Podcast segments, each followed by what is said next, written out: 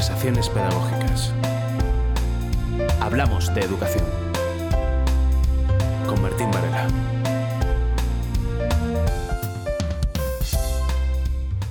Hola Ana. Hola, buenas. Hola. ¿qué tal, Marta? Muy bien. ¿Vas a poner voz también? Sí, me miras como, como dándote miedo a... No, no sé, que estoy un poco dormida. ¿Cómo que estás dormida? ¿Pero a qué hora te has levantado, Marta? Un No, poco tarde. Todavía hoy. no se ha levantado, de hecho. No sé si quiero saber a qué hora te has levantado. No sé si quiero saberlo, de verdad. De hecho, no sé si todavía está aquí. No sé si... Sí, sí, estoy, estoy. Sí. Estoy. Creo que estoy. Está en cuerpo, no sabemos si en cabeza, pero en cuerpo por lo menos sí te veo. Ella sabe más o menos quiénes soy y, y de lo que surja, pues a lo mejor hace una pregunta o hace un comentario. lo- Vale, si que sea alguna cosa... facilita, ¿eh? Que sea facilita porque soy una señora mayor. Tengo la cabeza fatal. Te lo digo. O sea, tú estarás dormido, te estarás dormida, Marta, pero mi cabeza no te creas tú, ¿eh? Yo voy a intentar estar lo más coherente posible. Por lo menos voy a intentarlo. Son más de 24 años recibiendo cada mañana esa algarabía de vidas que justifican tantos madrugones, disfrutando de miradas encendidas que lo premian todo. El esfuerzo, la dedicación, la vocación que un día la llevó a ser maestra. Es diplomada en Magisterio en la especialidad de Educación Infantil y Audición y Lenguaje y se siente afortunada. Ana Manzano es, en la actualidad, la coordinadora de Educación Infantil y Primaria del Colegio Trilema María Inmaculada de Zamora, un espacio donde seguir innovando en el aprendizaje con los más pequeños. Ya te lo comenté, Ana, eh, me hace mucha ilusión comenzar esta aventura de conocer por dentro el mundo educativo, especialmente con una profesora de, de educación infantil, por lo que significa, entiendo que es la base de todo. Luego te preguntaré alguna cosa de si realmente nos lo creemos o no en educación, que es la base de todo, pero me hace mucha Mm. ilusión. Y además, lo que viví entrando en, en tu aula es que quería, quería volver a ser niño pequeño, quería volver al aula de infantil y, y uno no quiere salir de clase. Yo no sé si esa es la seña de identidad de, de un buen profe, que sus niños no quieran dejar de estar en clase con su Además, profesor. Es verdad que te hace mucha ilusión porque a lo mejor a las, a las 2 y 25 dices, venga, ya recogemos, que nos vamos para casa. Pero ya, bueno, por favor, lleváis cinco horas y media en clase. Y eso de, de verdad que, que- que te hace sentir fantásticamente bien, porque aparte de aprender, ves que los niños han disfrutado. Y eso es, eso es un gusto, ¿eh? Eso es un gusto. Y, y- y es un don, ¿no? Eh, que realmente eh, quieran estar ahí contigo. Supongo que te habrán echado muchísimo de menos en esta época que hemos Pues mira, pasado, yo no sé, mm, yo no sé, eh, yo creo que son realidades encontradas. No sé si me han echado mucho de menos o querían perderme de vista. Porque- es verdad, porque en, en- en esta época que nos ha tocado vivir, hemos estado muy presentes en su vida. Son muy pequeños, se han conectado todos los días. Eh, yo probablemente les haya echado mucho más de menos que ellos, ellos, ellos a mí. No es lo mismo. No es lo mismo eh, la presencia que la pantalla. No es lo mismo, no se puede sustituir. No se puede sustituir. entonces, eh, intuyo de tus palabras que has conseguido tenerlos enganchados relativamente un, un tiempo No, alto a la pantalla. relativamente no. O sea, relativamente no. Desde el primer, desde el minuto, o sea, desde el día 16 de marzo ya estábamos todos preparados. Las cuentas de correos, eh, los padres, eh, el fin de semana estuvimos enseñando a los padres eh, a instalarse el Hanao. Claro, es que hemos partido todos de cero prácticamente. Fue un fin de semana, pues muy, no sé, si, no sé si complicado, sí te voy a decir, complicado, pero el día 16 estábamos todos esperando ya a las 10 de la mañana para conectarnos. Ha sido una experiencia francamente muy bonita porque hemos hecho muchísimas cosas. El momento del reto era, era diverti- divertidísimo. El que los niños se pudieran ver entre ellos a través de la, de la pantalla, no es lo mismo, ya lo estamos diciendo, pero no han perdido el contacto entre ellos tampoco y el mantener eso mm, pues ha sido, ha sido muy bonito y ha sido fundamental en, el, en que los niños y los padres hayan estado eh, apoyándonos y detrás de las pantallas eh, muchas veces pues aguantándonos y las jornadas, bueno, pues había veces que, que sabías que tenías que parar antes, ¿no? Y, Siempre- y, Ana, yo cu- cuando te veo con esa con esas ganas, esa energía, yo no puedo evitar pensar si es algo solo natural o algo que uno se, se, entrena, ¿no? Porque inevitablemente el trabajo del día a día en el aula a veces es cansado, es un, es un día tras otro, un día tras otro. Hay parte de entrenamiento, es solo que lo llevas de serie tatuado a la piel? ¿Qué, Ya. ¿Cuál es el secreto? Yo estoy convencida que, bueno, el yo creo que el magisterio es vocación. Hace 40 años yo tenía 11. Yo tuve unos- unas profesoras, porque entonces yo estaba en un colegio de niñas excepcionales, que fueron las que ellas me inculcaron y, y- y me hicieron querer ser una buena profesora. Si yo a lo mejor no hubiera tenido buenas profesoras, no sería profesora. Pero tengo una profesión preciosa. ¿Me viene de serie? Pues yo creo que a todos los maestros nos tiene que venir de serie. No te puedes enfrentar a unos niños eh, sin ilusión, porque tienes que tener paciencia. Unos días tú vas muy bien al aula, otros días no estás tan bien. Pero es verdad que un día te levantas un poquito pues más apagada, porque días malos tenemos todos. Pero tú abres la puerta de tu aula. Pero es que se te olvida todo. Tú cierras la puerta de tu aula y se te olvida todo lo malo, lo, lo dejas en la puerta.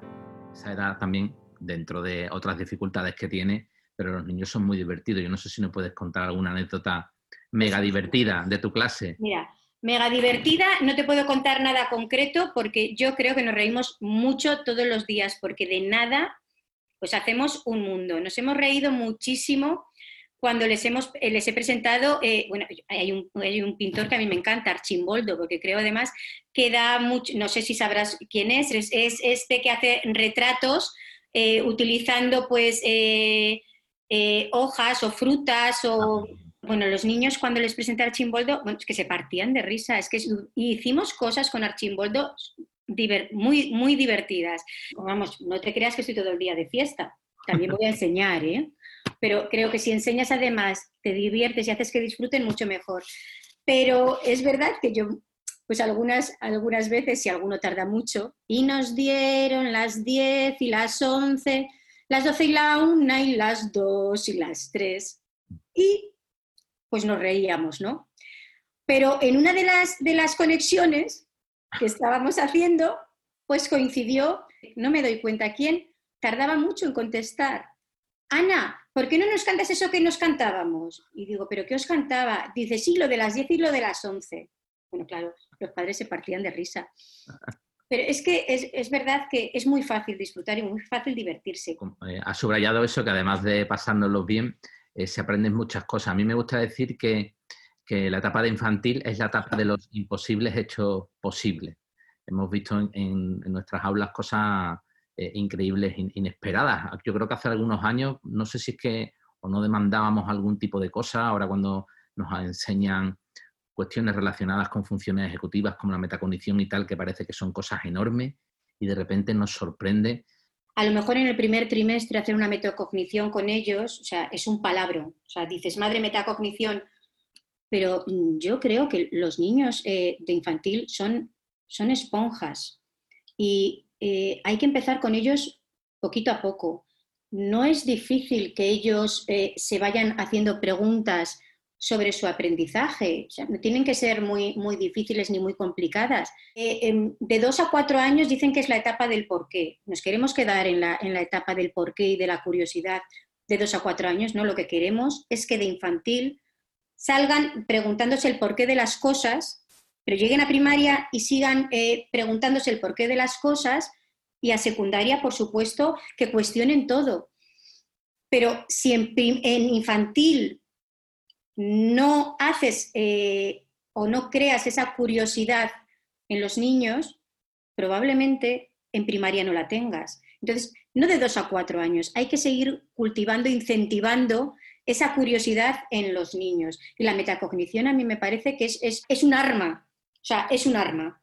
Es un arma eh, que tenemos a nuestra disposición en, en nuestras manos y tenemos que, ir, tenemos que ir trabajando en ello desde que son pequeños. Los niños tienen que ser conscientes de su aprendizaje, tienen que ser conscientes y pueden, y pueden hacerlo.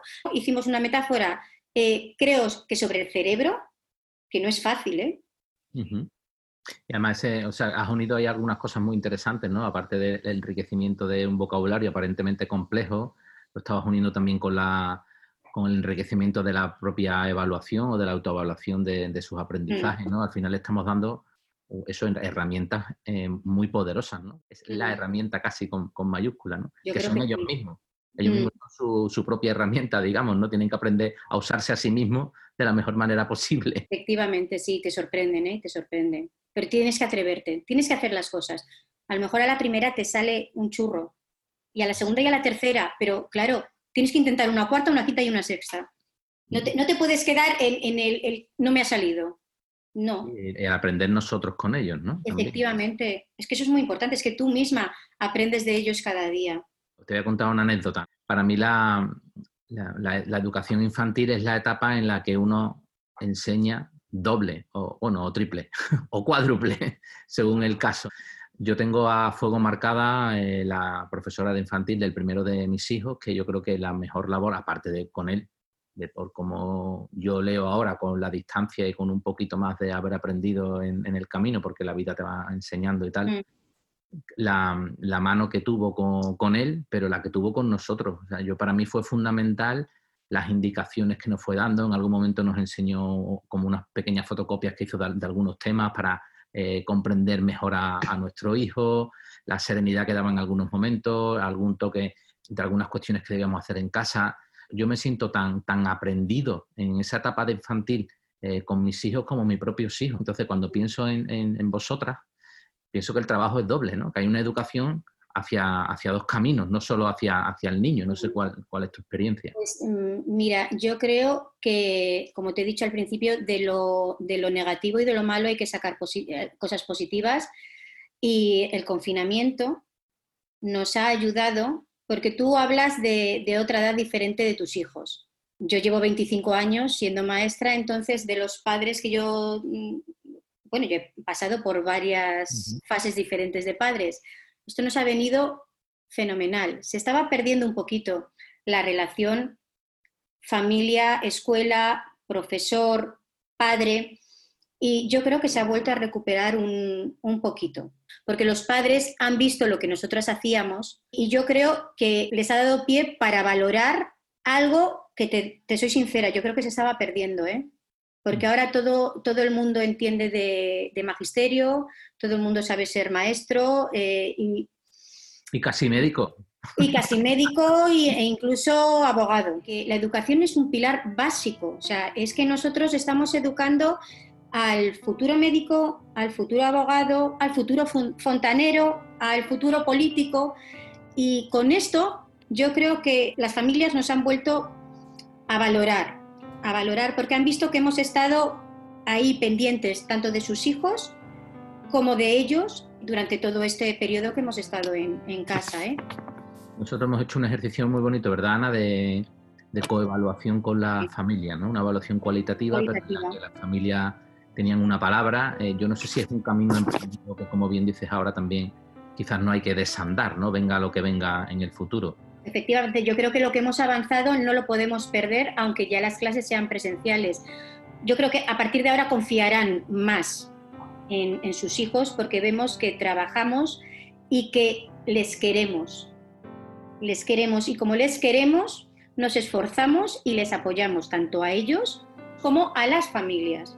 Porque hemos estado, hemos estado pendientes porque eh, los padres son padres, no son maestros. Y han tenido que hacer una labor a la que yo, bueno, doy millones de, de- de- un millón de gracias porque sin ellos no hubiera sido lo mismo, lógicamente.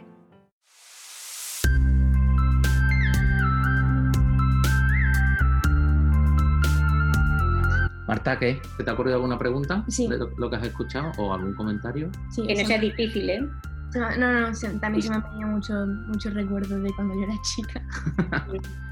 Eh, has dicho al empezar la entrevista algo de cuando llegaba el momento del reto, Sí.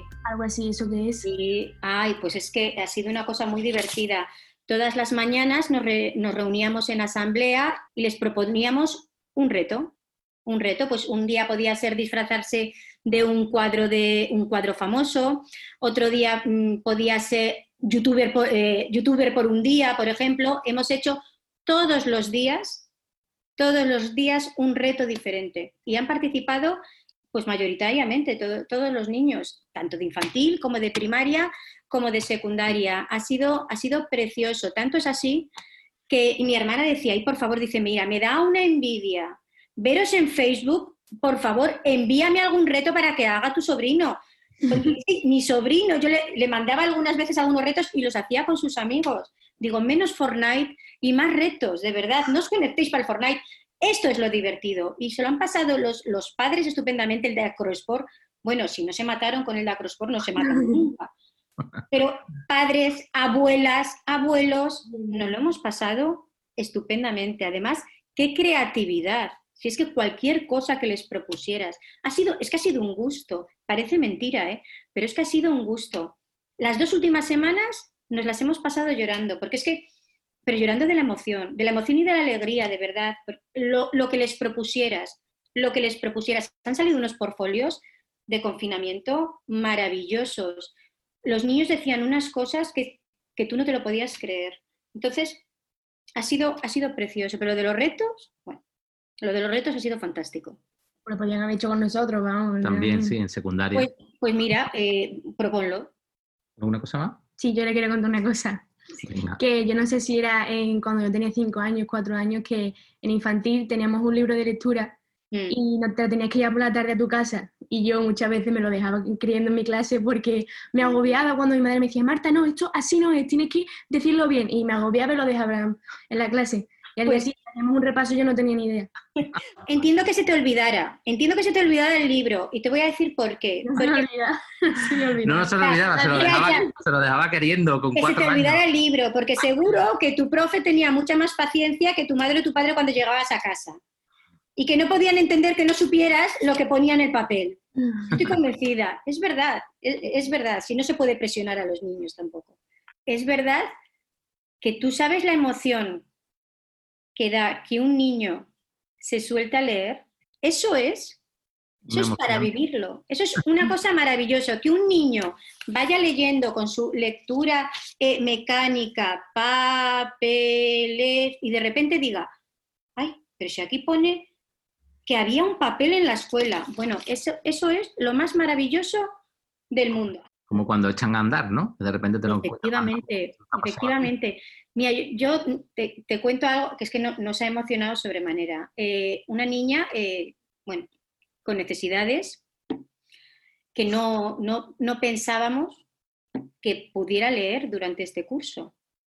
Pues mira, el día que se soltó, o sea, porque eh, hacíamos grupos de trabajo después, primero teníamos asambleas y después grupos de trabajo, yo el día que la llamé y que empezó a leer, pero de, de corrido, bueno, su madre llorando, yo llorando, la niña, claro, nos miraba como diciendo, pero ¿qué les pasa a estas dos mujeres? es que tremendo, es que es muy emocionante. A lo mejor podríamos aprovechar como, como cierre y última pregunta. No sé si de la experiencia vivida y bueno, yo no sé si porque viviésemos tiempos o no parecidos, pero en verdad da igual. ¿Qué claves eh, crees que son importantes que podríamos recordar los padres para hacer esa labor conjunta? Pues mira, yo creo que más confianza, más confianza en el, en el profesorado, paciencia y sobre todo esperanza. Yo creo que la esperanza es, es, es fundamental, es fundamental. Pues nada, nos quedamos con esa palabra que yo creo que también define lo que eres por ser Ana y lo que eres por ser profesora de, de la etapa de educación infantil y por lo que se representa también para cualquier educador. Mm. Así que nada, Ana, muchas gracias por compartir este ratito con nosotros. Muchas y- gracias a ti y a Nos- Marta. Nos seguimos viendo, Sí, esperemos que de manera presencial, desde luego. desde luego que sí. Un beso Bueno. grande, Ana, muchas gracias. Pues ¿eh? un beso muy grande. Descansad. Un besito. Adiós. Adiós.